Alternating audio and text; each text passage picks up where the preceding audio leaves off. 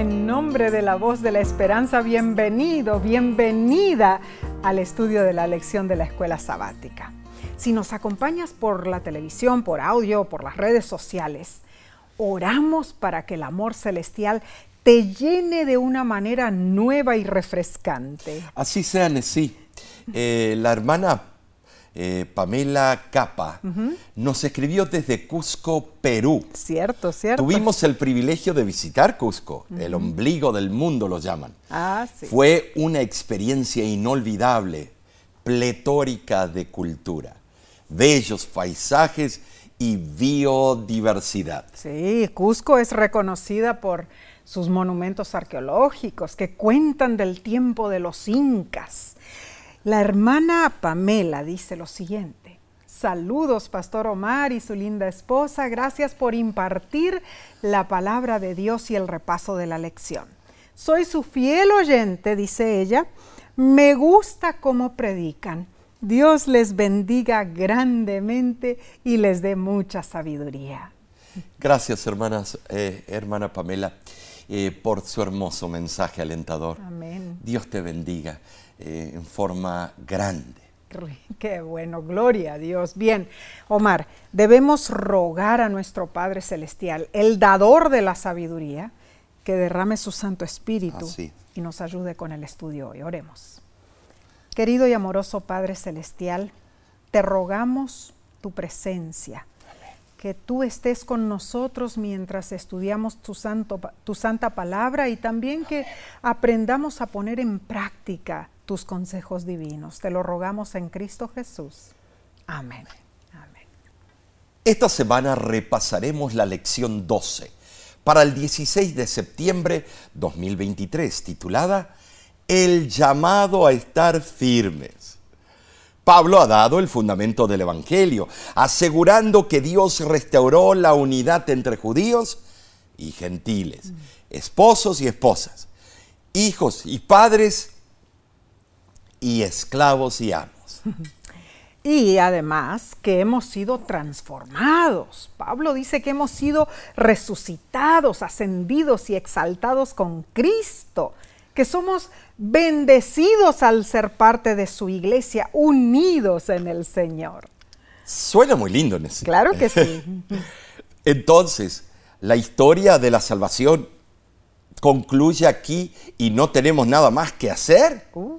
No, por supuesto que no, de ninguna manera. El texto de esta semana está en Efesios capítulo 6, versículo 10 al 11. Por lo demás, hermanos míos, fortaleceos en el Señor y en el poder de su fuerza. Vestíos de toda armadura de Dios para que podáis estar firmes contra las acechanzas del diablo llamándonos hermanos, Omar. Sí. Ah, Pablo reafirma de esa manera la base espiritual y teológica para la unidad dentro de la iglesia, la familia y, la, sociedad, por claramente. Supuesto, claro. Ahora, Pablo se dispone a explicar cómo podemos lograr estas metas, ¿no es cierto? Él describe en sí, yo por lo que veo, eh, las eh, innumerables o los innumerables ejércitos mm. malignos preparados para aplastar la iglesia. Oh, sí. El enfrentamiento es terriblemente desparejo. La ventaja parece ser del enemigo, a menos que usemos los recursos divinos. Mm. Ahí está el asunto. ¿Cómo? Poniéndonos la armadura de Dios. Gloria a Dios por eso. Claro, claro que sí. Entonces, Omar, la gran controversia, conflicto, beligerancia, eh, avance ofensivo, ¿por qué tanta hostilidad, Omar? ¿Cómo se desarrolla toda esta batalla, esta guerra cósmica? ¿Será que sabremos nosotros cuándo hemos ganado? si es que ganamos. Sí. ¿Y cuál es nuestro papel? Preguntas y más preguntas, ¿verdad? una lleva a la otra. Cierto. Bueno, Pablo nos insta a vestirnos con la armadura de Dios. Amén. No dice nuestra armadura, sino que es la armadura de Dios. La palabra armadura en el Nuevo Testamento reaparece en Efesios 6:13 y Lucas 11:22. reafirmando lo que ya estaba en Isaías capítulo 59, versículos 16 al 17 que es un considerado, eh, es considerado aún por algunos como la fuente de la figura empleada por Pablo. Mm. Hay que recordarse que en el tiempo de Pablo no estaba escrito el Nuevo Testamento, o sea que él sacaba de un punto de referencia el Antiguo Testamento. Seguro que sí. Otros dicen que Pablo conocía la armadura romana porque él estuvo custodiado por un soldado romano al estar encarcelado en Roma en la Carcere Mamertum. Mm. Bueno, yo me imagino a Pablo escribiendo o dando instrucciones a las iglesias, entre ellas Éfeso, ¿no? Mientras escribía, seguramente Pablo observaba la vestidura del soldado romano que lo estaba resguardando. ¿no? Así, hermanos, de esa manera, Pablo fue guiado por el Espíritu de Dios a hacer un símil, una analogía entre esa armadura romana y la armadura espiritual de Dios. El soldado romano tenía la mejor armadura de esos tiempos. Bueno, Pablo previó que el enemigo hace todo para atacarnos, tentarnos y desanimarnos. Las fuerzas demoníacas buscan derrotarnos, pero la armadura de Dios es poderosa para resistir cualquier ataque del maligno. Los dardos de fuego del enemigo nunca podrán atravesar el escudo de la fe, ni penetrar el casco de la salvación, ni la coraza de justicia. La espada que empuñamos es más cortante y mortal que cualquier arma del arsenal de Satanás. Oh, mis hermanos, necesitamos la armadura divina. Si nuestro conflicto fuera solo con hombres, no tendríamos esa necesidad, pero enfrentamos las estratagemas y sutilezas del diablo. La armadura de Dios está diseñada para defendernos contra sus ataques astutos. La lección nos cuenta la historia registrada en Segunda de Reyes, capítulo 6, cuando el criado de Eliseo se alarmó al ver el terrible espectáculo del ejército grande y hostil que se avecinaba, con tropas, caballos y carros. El muchacho salió a trompicones de su alojamiento. Con ojos llorosos y tartamudeando, le dio la noticia al profeta y le preguntó, ¿qué haremos? Eliseo le dijo, no temas, más son los que están con nosotros que los que están con ellos. ¿Saben sí? El criado no entendió. No. Y seamos sinceros, nosotros nos costaría entender si estamos en esa situación. difícil. Así que Eliseo oró por él. Mm. Señor, ábrele los ojos y permítele ver. Qué, extraordinario. Esto para una película de Hollywood. Tremendo. Y la oración del profeta fue respondida de inmediato. El criado volvió a asomarse, pero esta vez no vio solo un ejército, sino dos. Oh. Jehová abrió entonces los ojos del criado y éste vio que el monte estaba lleno de gente de a caballo y de carros de fuego alrededor de Eliseo, así dice Segunda de Reyes 6:17. Carros de fuego, ¿eh? Wow. Este ejemplo nos exhorta a estar firmes en el Señor. Amén. Y similar a la oración de Eliseo, Pablo oró por una visión mejorada para nosotros, para que podamos ver la realidad del gran conflicto y obtener esperanza.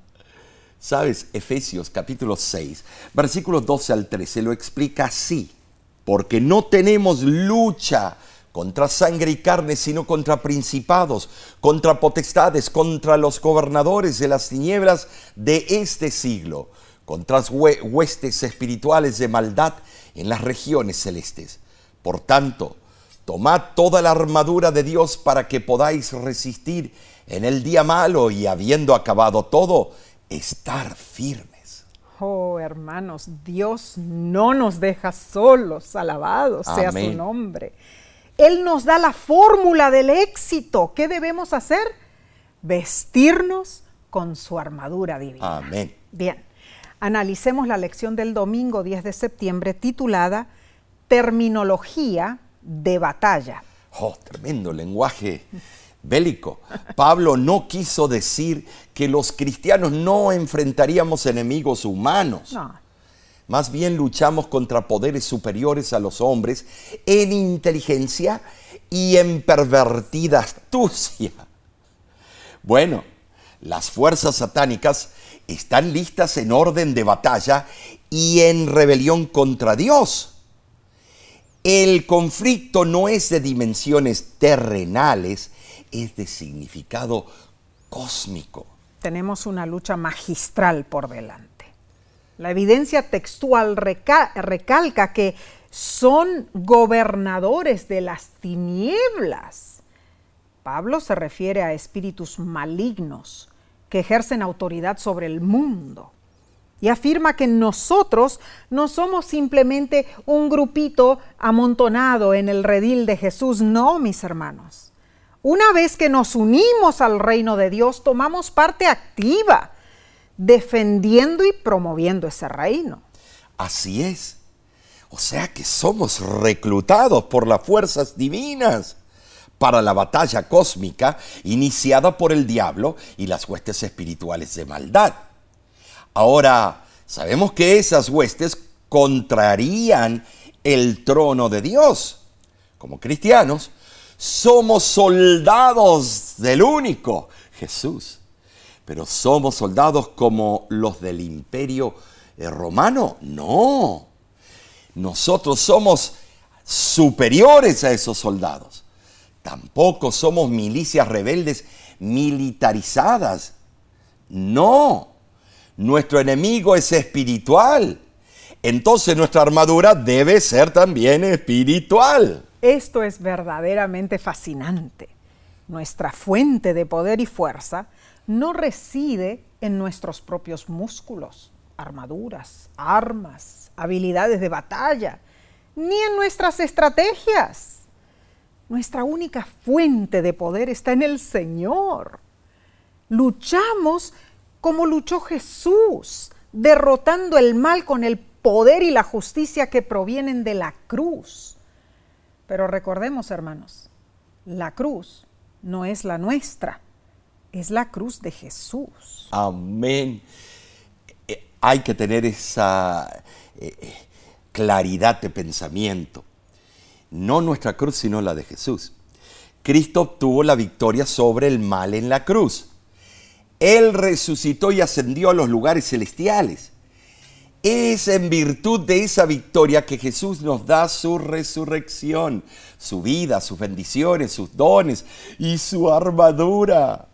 ¿Sabes, Nesí? Nosotros luchamos, luchamos revestidos de la armadura de Cristo. Y lo podemos hacer porque la batalla ya fue ganada por Él. Gloria a Dios, Omar. Así es. La armadura divina está lista para que la usemos, hermanos. Eso es exactamente lo que Pablo aconseja que hagamos. Así como un ejército se pertrecha antes de salir al campo de batalla, nosotros también debemos estar preparados con toda nuestra armadura espiritual antes de enfrentarnos al diablo. De lo contrario, seremos inevitablemente derrotados. Muy cierto. Un soldado protegido con solo la mitad de la armadura pagará muy caro su descuido. Oh, Saldrá a la batalla con un falso sentido de seguridad y el enemigo sin duda atacará las partes desprovistas de protección. Nosotros somos vulnerables en muchos puntos y a menudo lo que pensamos que es nuestro punto más fuerte ante la tentación resulta ser el más débil. Cuán cierto. Así como una cadena no es más fuerte que su eslabón más endeble, no somos más fuertes que nuestro rasgo de carácter más deficiente. Wow, wow. Debido a la seriedad de lo que debemos enfrentar, ¿sí? únicamente si nos ataviamos de la armadura completa, podremos vencer al diablo. Oh, y hermano, hermana, el día malo ya viene. Algunos aplican estas palabras claro. al gran conflicto final entre la iglesia y las fuerzas malignas, Pero, Omar, el día malo puede ser aplicado a cualquier día cuando la lucha es especialmente intensa, ¿no es cierto? Pablo concluye Efesios con un llamado a la batalla, mm. instándonos a tomar nuestra posición en la guerra de la iglesia contra el mal. El orden en que se escriben las partes de la armadura en el sí es probablemente el mismo que seguía un soldado romano de aquel tiempo cuando se la ponía. Oh. Existe una secuencia lógica de ideas o implementación. La figura es una grandiosa culminación de uno de los pasajes más profundos que alguna vez se haya escrito. Mm. Ahora, en sí, visualiza. Bueno, mejor, visualicemos esto. Sobre la túnica el cinto ceñía eh, al soldado, permitiéndole mejor movimiento y un lugar donde guardar las armas. Así la verdad de Dios abrigada en nuestro corazón moviliza nuestra vida. Luego la coraza. Oh, la coraza era la envoltura rígida que protegía el corazón del soldado. Así la justicia nos conserva, protegiendo nuestros órganos vitales espirituales. Y las sandalias, Omar, las sandalias militares romanas se llamaban caligae, permitían que el soldado avanzara. Así nosotros avanzamos anunciando el Evangelio. Qué tremendo. Finalmente tomamos el escudo de la fe. Claro que sí. El yelmo de la salvación y la espada del Espíritu.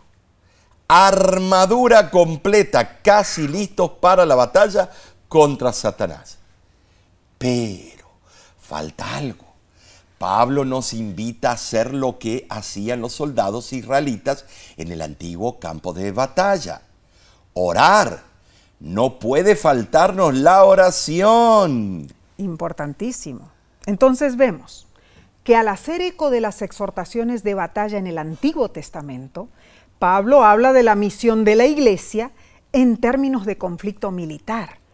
Él señala esto en su primer mandato general en Efesios 6:10, que dice, fortaleceos en el Señor y en el poder de su fuerza. Las exhortaciones de batalla en el Antiguo Testamento subrayan el hecho de que el éxito de Israel en la batalla no dependía de la superioridad de sus propias armas ni de un ejército que superara en número a sus enemigos. ¿Sabes, Nessie? Su victoria resultaba de depender de la presencia y del poder de Dios. Pablo utilizó audazmente estas verdades para alentarnos de la siguiente manera. Primero, debemos activarnos en la misión de la iglesia. Número dos, debemos estar atentos a las dimensiones invisibles que nos impactan. Número tres, debemos aceptar la provisión divina para nuestro éxito. Y número cuatro, debemos estar alertas, unidos en Cristo. ¡Wow! Esta lección, Omar, nos trae una dinámica espeluznante pero vitalizadora. No luchamos contra sangre y carne, hermanos, sino luchamos contra enemigos sobrenaturales, ¿no es cierto? Pero sabemos dónde está nuestra victoria, nuestro triunfo está en dónde? En Cristo, que me fortalece. Amén. Seguiremos con la parte del lunes en unos segundos.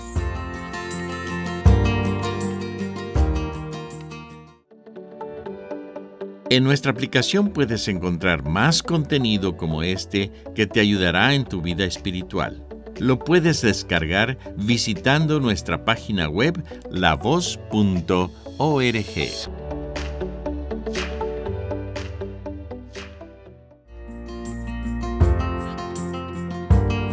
Gracias por acompañarnos. Dinos, ¿ya tienes puesta la armadura de Dios? Cíñete, hermano, hermana del poder que Dios te da para vencer. Bien, pasemos a la lección del lunes 11 de septiembre titulada Hallar fortaleza en Cristo. Sabes, Nesí, el poderoso llamado a la batalla de Pablo unifica todos los temas importantes para su carta a los Efesios. Cierto. Y no solamente a los Efesios, sino a todos nosotros. Seguro. Usando el tono del grito de guerra de un comandante Pablo ordena, fortaleceos en el Señor y en el poder de su fuerza. Efesios 6:10. Eh, parece verlo a, Pablo sobre un caballo blanco dando el último discurso. Claramente el apóstol identifica a Cristo como la fuente de la fortaleza. Y además, él recalca que nuestras fuerzas humanas no tienen sustancia en el ámbito de Dios, ni en la esfera del servicio cristiano. Es la fuerza del gran poder de Cristo lo que vale, hermanos, no nuestra propia influencia humana lamentable.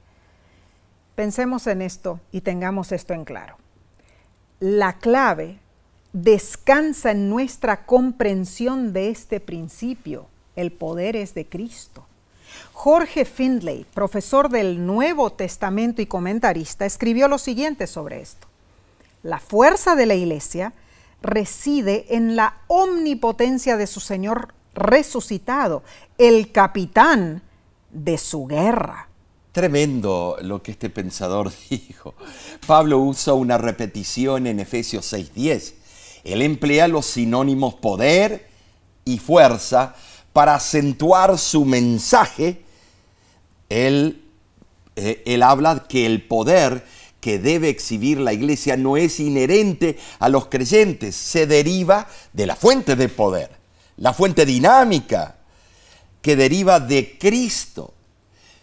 Pablo resume aquí que el poder de Dios es compartido con los creyentes.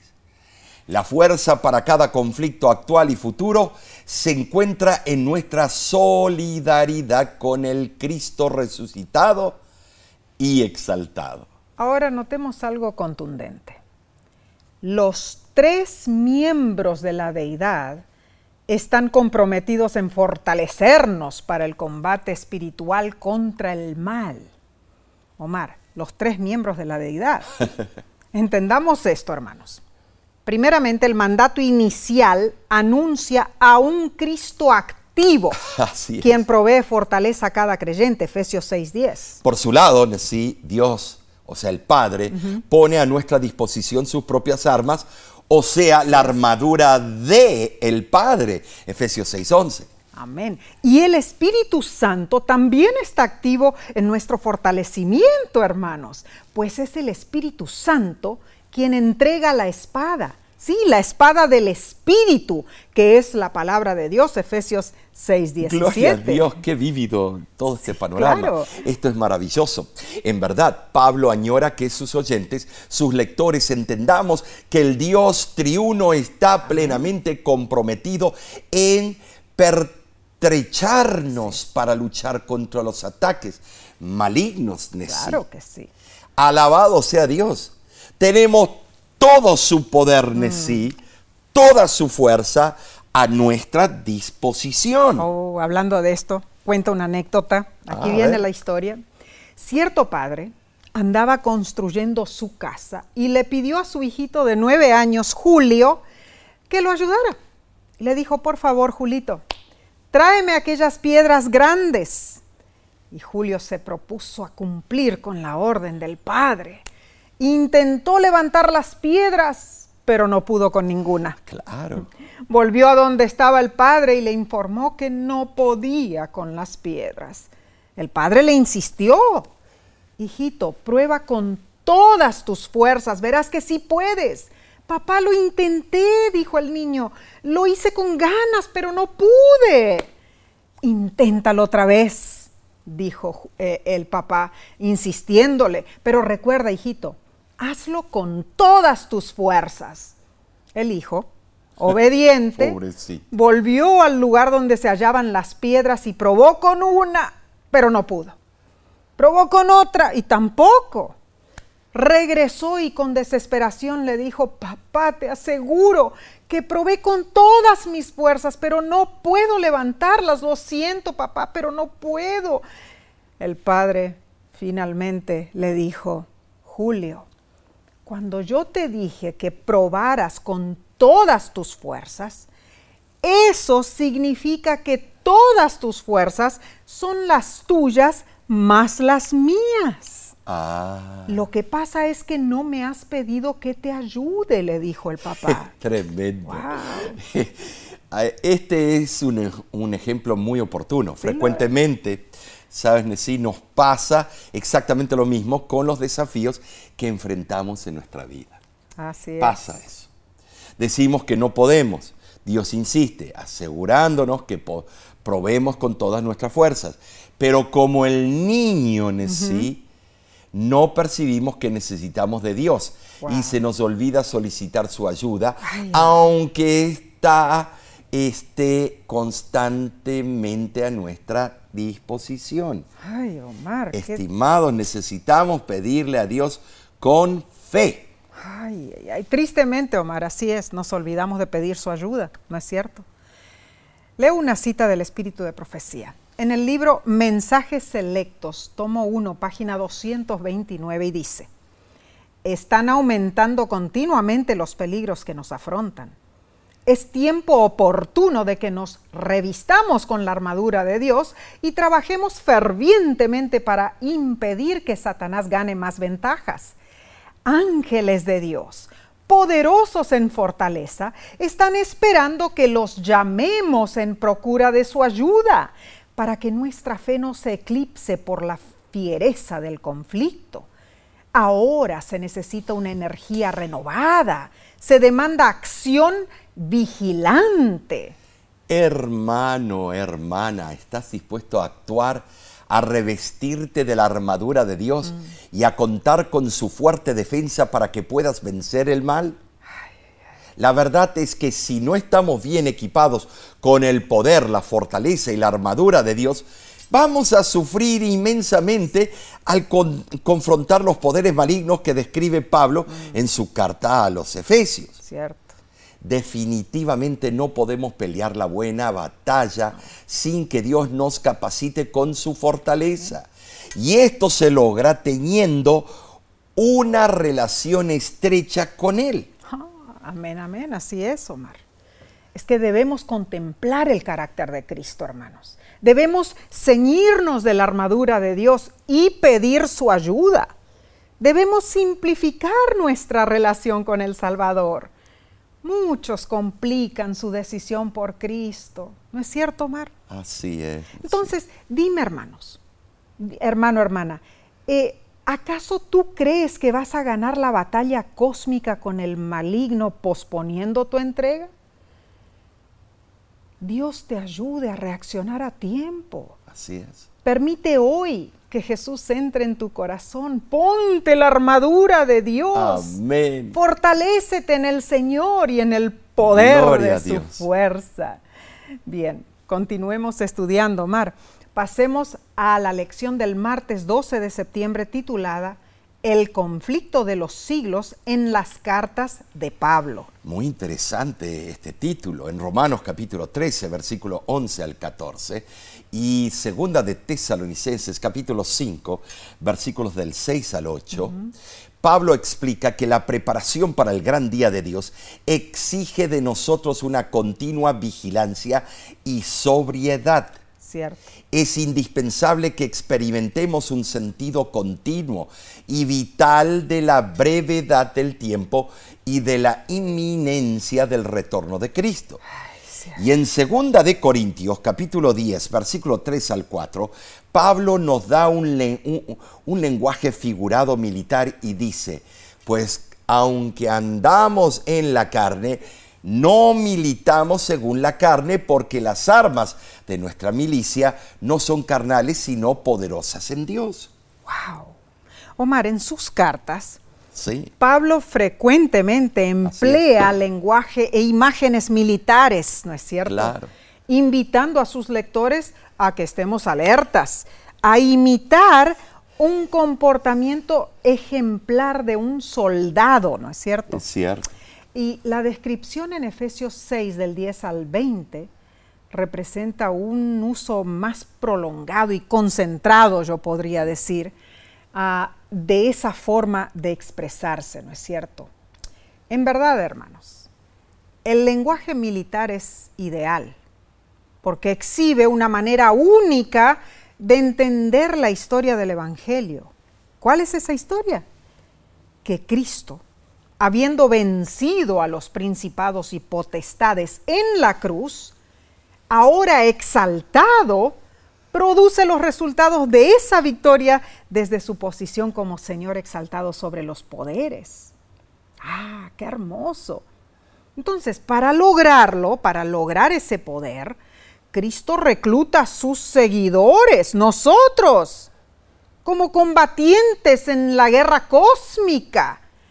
De igual manera dirige los ejércitos de luz, sus hijos, hacia un gran día de victoria. Esa es una excelente manera de explicarlo. Si recopilamos los usos que hace Pablo del simbolismo militar, vemos que él entendió perfectamente el conflicto entre el bien y el mal. ¿Sabes? Peter Mackey, autor del libro El mito de la guerra cósmica de Pablo, una versión militar del Evangelio, explica ese conflicto de la siguiente manera. Es una guerra cósmica de larga duración. Las batallas van y vienen entre dos ejércitos que se enfrentan a lo largo de los siglos, hasta que uno gana la confrontación final.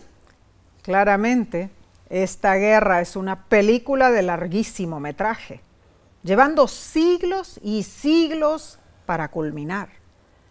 Y nuestro papel en este conflicto es importantísimo, hermanos, al vestirnos de la armadura de Dios y presentarnos en primera fila de combate. El comentario bíblico de Adam Clark menciona lo siguiente en forma apropiada. El apóstol considera que cada cristiano tiene una guerra que mantener contra enemigos numerosos, poderosos y sutiles, y que por tanto necesitarían mucha fuerza, mucho valor, una armadura completa y habilidad para usarla. La armadura que se menciona se refiere a la armadura de las tropas pesadas entre los griegos y romanos, aquellos que debían soportar los ataques más rudos, que debían socavar los cimientos de las murallas, asaltar ciudades, etc. Su armadura ordinaria era el escudo, el casco, la espada y las grebas o botas de bronce. Pablo entrelaza la temática de esta impactante trama o saga de guerra cósmica en su carta a los Efesios. En su llamado a las armas, Pablo reúne elementos del conflicto cósmico que ya ha usado anteriormente. Veamos cómo Pablo describe esos elementos del conflicto. Primero, hay habilitación de los creyentes por parte de Dios con inmenso poder. Efesios capítulo 1, versículos 18 al 20. Número 2. Hay victoria y exaltación de Cristo sobre los poderes. Efesios 1, versículos del 20 al 23. Número 3. Los creyentes, como un ejército resucitado, son empoderados por su identidad con el Cristo exaltado y capaces de luchar contra su anterior amo tenebroso. Efesios 2 del 1 al 10. Número 4.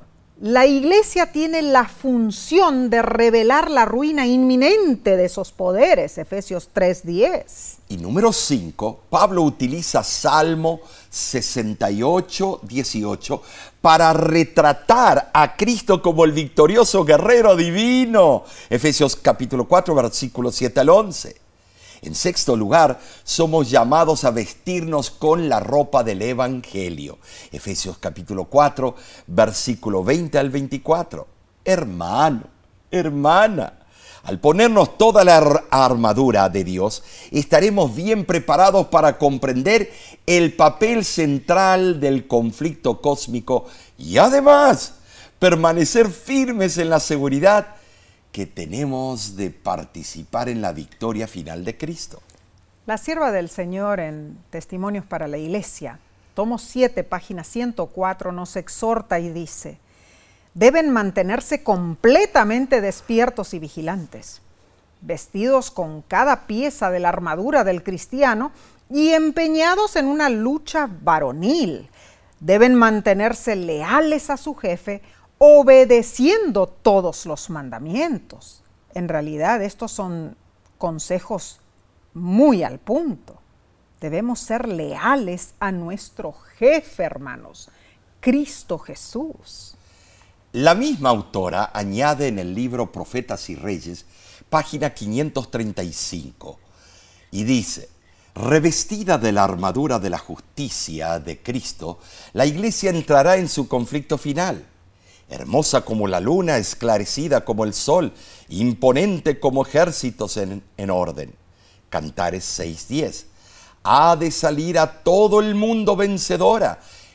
Y para vencer, la hora más sombría de la lucha que sostiene la iglesia con las potencias del mal es la que precede inmediatamente al día de su liberación final. Pero nadie que confíe en Dios necesita temer, porque si bien el ímpetu de los violentos es como turbión contra eh, frontispicio, Dios será para su iglesia amparo contra el turbión. Hermano, hermana, ¿has experimentado personalmente la realidad no solo de este conflicto cósmico, sino también de la victoria que podemos reclamar en Cristo Jesús. Ay, Omar, esto es precioso tener esta seguridad. La victoria de Cristo en nuestro favor es fundamental para nuestra victoria. Así que aférrate de Jesús. Él es el único que te dará la fuerza para vencer. Omar, Personas ponen excusas aquí, que allá. Yo no me voy a entregar a Cristo en este momento, no necesito de Él. En realidad Cristo está allí, dispuesto a ayudarnos, a alentarnos, a darnos la victoria. Constantemente vemos eso en las campañas evangelísticas. Cree que, que, tienen el tiempo por delante y mm. pueden jugar ese jueguito de la vida, el jueguito del juicio de Dios. Y no es un juego, es la realidad. Oh, tu vida depende de ese gran juicio. Así es, hermano, hermana. Entonces debemos aferrarnos de Cristo. Seguiremos prontamente con este fascinante estudio. Volvemos enseguida.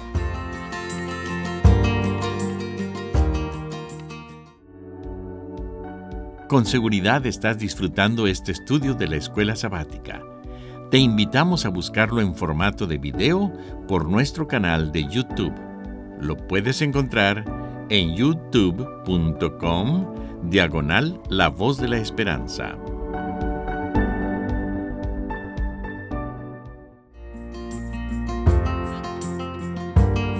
Estamos aprendiendo a cómo responder al llamado de Dios, a estar firmes. Así es. Gracias por acompañarnos.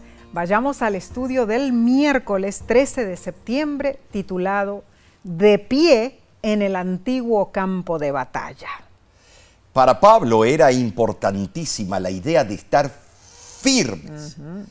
Debemos entender la metáfora militar de Pablo en el contexto del antiguo campo de batalla. Cierto.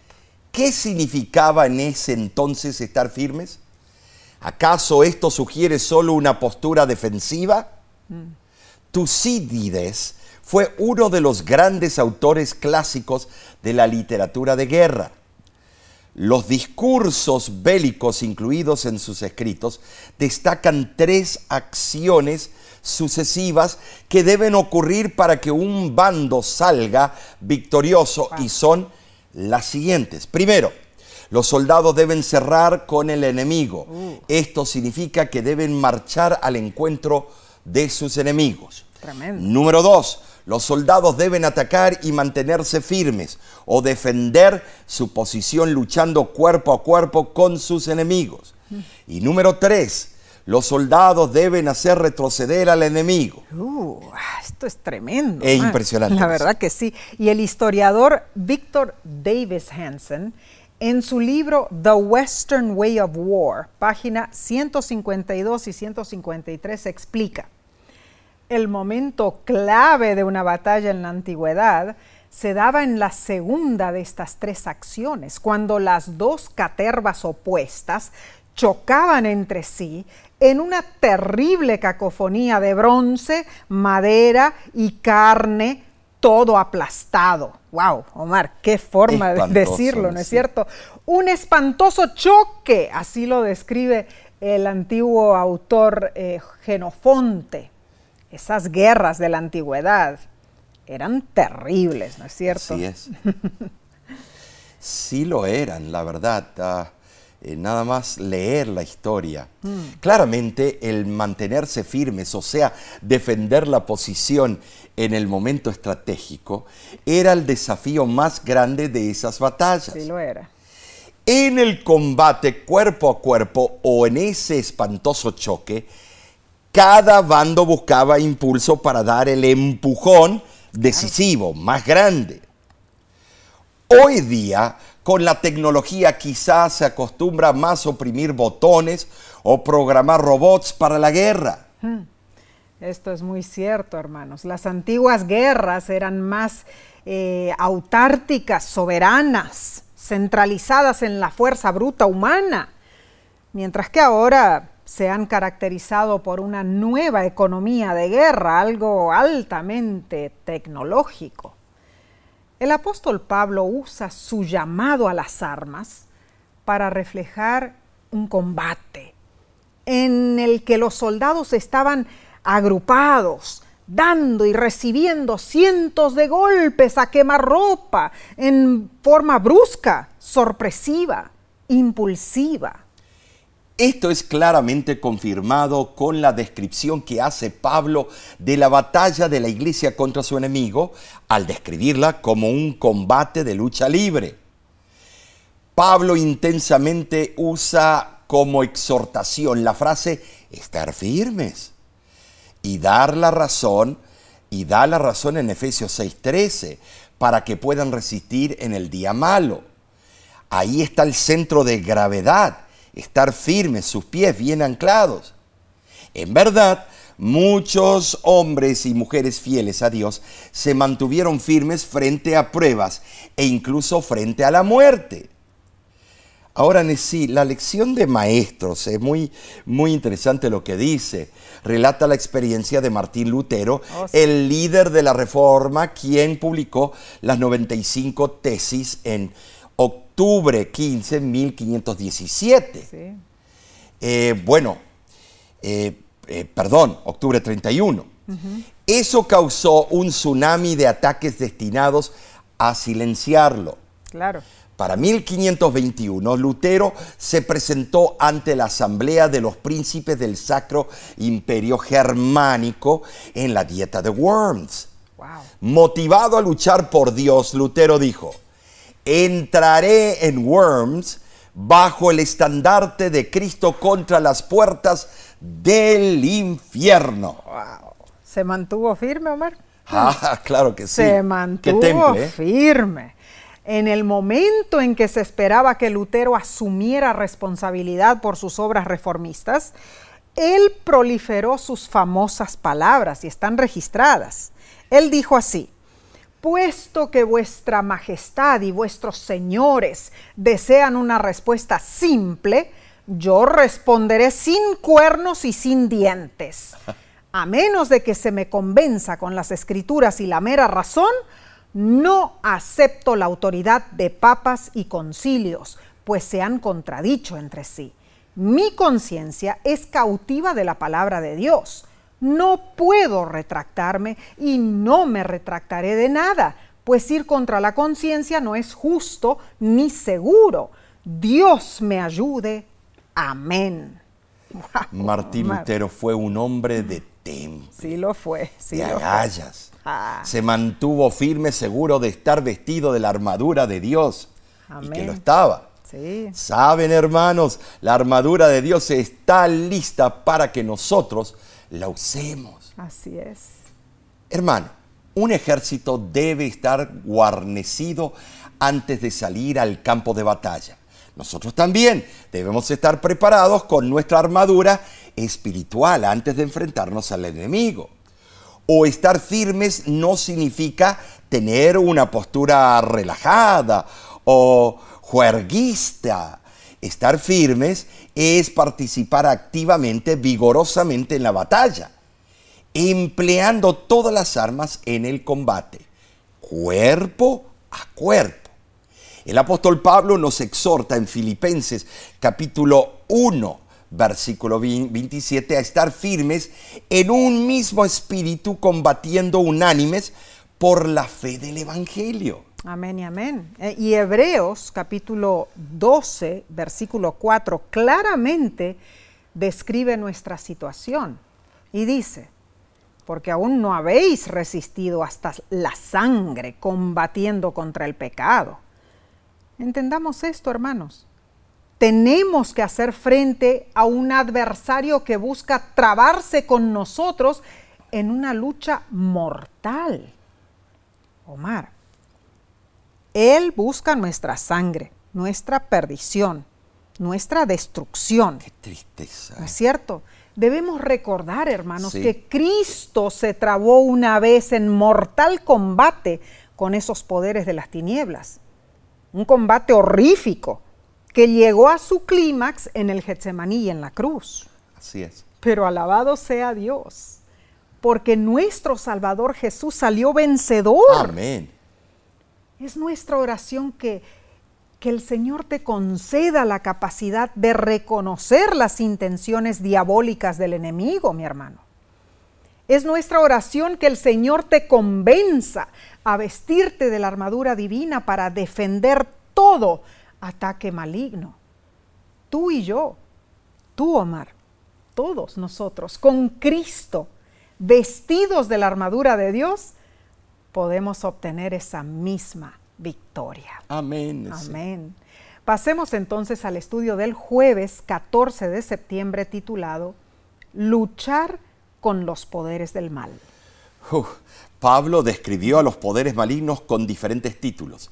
Eh, principado, autoridad, señorío, potestades, gobernadores de este mundo, de las tinieblas, malos espíritus de los aires y otros títulos. En Efesios 6:12, él describe nuestra lucha con la palabra griega para la competencia entre luchadores olímpicos, palé. Palé. Mm. Dado que la lucha se consideraba una excelente preparación para la batalla, esta es una descripción adecuada del combate arma contra arma y cuerpo contra cuerpo que ocurre cuando los ejércitos chocan. Muy cierto. Pablo enfatiza nuestra estrecha lucha contra los poderes malignos. Ay, Omar, es tremendo como lo explica. Claro. Y el doctor McVeigh, autor de la lección, eh, habla de esta manera en, la forma que escribe la lección. En sus amplias descripciones, Pablo afirma que todos los poderes malignos y sobrenaturales están subyugados a Cristo. Sin embargo, en cualquier batalla, nunca es una buena estrategia subestimar las fuerzas del bando contrario. Pablo advierte que no solo confrontamos enemigos humanos, sino malos espíritus de los aires dirigidos por un general astuto, el diablo. Pero aunque debemos estar alertas contra nuestros poderosos enemigos, no debemos dejarnos intimidar por ellos. Dios está con nosotros en la batalla y nos ha provisto de las mejores armas, su propia armadura, la armadura de Dios. Él ha puesto a nuestra disposición su verdad, justicia, paz, fe, salvación y el Espíritu Santo. Si Dios va delante de nosotros y estamos pertrechados de pies a cabeza con la armadura que Él nos ha provisto, no podemos fallar. Qué hermosa cita. ¿Verdad? Gloria a Dios por eso. Amén. Tenemos la seguridad de la victoria en Cristo. Gloria a Dios. Sin embargo, tenemos nuestra responsabilidad como fieles hijos de Dios. Cierto. Sabes, hermano, la sierva del Señor comenta en la revista Review and Herald de mayo de 1888 y dice lo siguiente. Nuestra obra es agresiva y como fieles soldados de Jesús debemos llevar el estandarte ensangrentado hasta las mismas fortalezas del enemigo. No tenemos lucha contra sangre y carne, sino contra principados, contra potestades, contra los gobernadores de este mundo de tinieblas, contra malos espíritus de los aires. si consentimos en deponer nuestras armas, en bajar el estandarte ensangrentado, en convertirnos en cautivos y siervos de Satanás, podríamos librarnos del conflicto y del sufrimiento. Pero esta paz solo se obtendrá a costa de la pérdida de Cristo y del cielo. No podemos aceptar la paz bajo esas condiciones que haya guerra, guerra hasta el fin de la historia de la tierra en vez de paz debido a la apostasía y el pecado. Que haya guerra, guerra hermanos, y no paz para la apostasía y el pecado. ¡Wow! Poderosa cita. Estremece nuestras fibras, ¿verdad? Exhortándonos a estar del lado de Cristo y no del lado de Satanás. Ahora, en la última parte del estudio del viernes, la lección nos pregunta lo siguiente, hermanos. ¿Cómo se relaciona Efesios 6 del 10 al 20 con el libro de Apocalipsis? Bueno, Omar, cuando vamos a hacer esta comparación, ¿no es cierto? El texto de Pablo veo que exhibe la misma visión básica de los eventos de los últimos días, ¿no es cierto? o sea, la temática de la batalla del Apocalipsis. El comentarista eh, Jordan Kalev Sekov en la escatología de los Efesios explica lo siguiente. En ambos textos, el pueblo de Dios está bajo ataque del enemigo que está en los aires y es activo y poderoso en el presente eón, o sea, o era. En ambos, el pueblo de Dios se siente alentado por la imagen de eón futuro.